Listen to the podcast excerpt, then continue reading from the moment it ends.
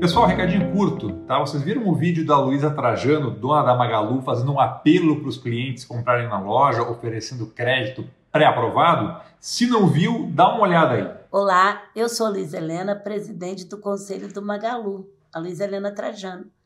E eu tenho aqui uma novidade muito legal para você que já é cliente do Magazine Luiza. Eu sei que aprovar crédito é muito difícil, principalmente nesse momento de crise, de tudo. E eu quero te dar uma notícia: o seu crédito já está pré-aprovado no Magazine Luiza. Por isso que eu estou mandando esse vídeo para você. Então, você que tem vontade de comprar um computador para o teu filho, uma televisão maior para assistir a Copa do Mundo, ou outras coisas, não importa o que, panela, tudo que um brinquedo, é só você procurar uma das nossas lojas, procurar o vendedor, até mostrar esse filme para eles, que eles te compram. Olha, e vai ser no carnê. Lembra aquele carnezinho gostoso? Em prestações que você pode pagar e a gente ainda vai dar um descontinho no juro, tá bom? A gente aguarda vocês. Vá o mais rápido possível numa nossa loja, por favor.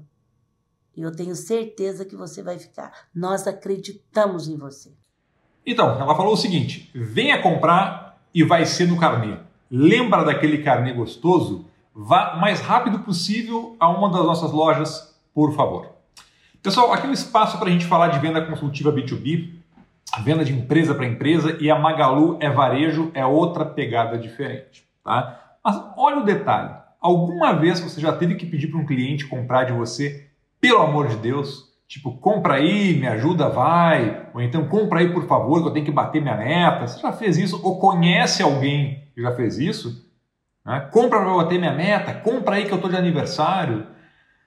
Gente, nas vendas B2B, a gente não pode fazer isso nem brincando. Né? Então, assim, vamos dar um atendimento top, entender o que o cliente precisa, fazer uma leitura das condições que possam ser possíveis para fechar algum negócio mas eu não acho bacana entrar nesse nível de argumento, não. Eu estou trazendo isso porque muito vendedor B2B entra. No caso da Magalu, que é varejo, pode até ser que os clientes possam ir até a loja amanhã, todo mundo, né? Todo mundo está querendo um crédito nesse momento mais difícil. E pode ser até que seja um ato nobre dela, né? a própria fundadora, a presidente do conselho, se colocar na linha de tiro, colocar cara, né? ela que é uma pessoa de sucesso, uma pessoa renomada, que em tese nem precisaria fazer isso. Né? Mas assim, tenta colocar isso só na perspectiva de negócios que a gente faz nas vendas B2B. Pensa nos investidores, nos diretores né, da empresa. Será que essa aí é a estratégia de vendas? Essa aí. E outra, no meio do vídeo, uma hora ainda fala, né?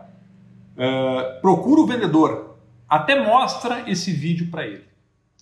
Sabe como é que isso pode soar no final das contas? Pode soar assim: olha, talvez a gente não tenha tempo de estruturar o plano e apresentar o time de vendas, né, o nosso time de vendas aqui. Aí você mostra esse vídeo aí para ele, para ele ver que é real mesmo, que o crédito está disponível, que está pré-aprovado, porque sou eu mesmo que é a fundadora que eu estou falando.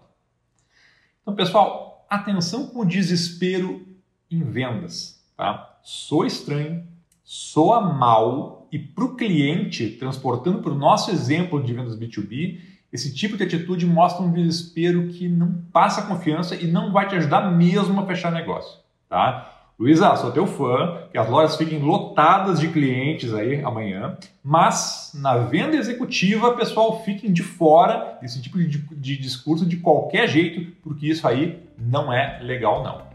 Beleza? Um abraço, até a próxima!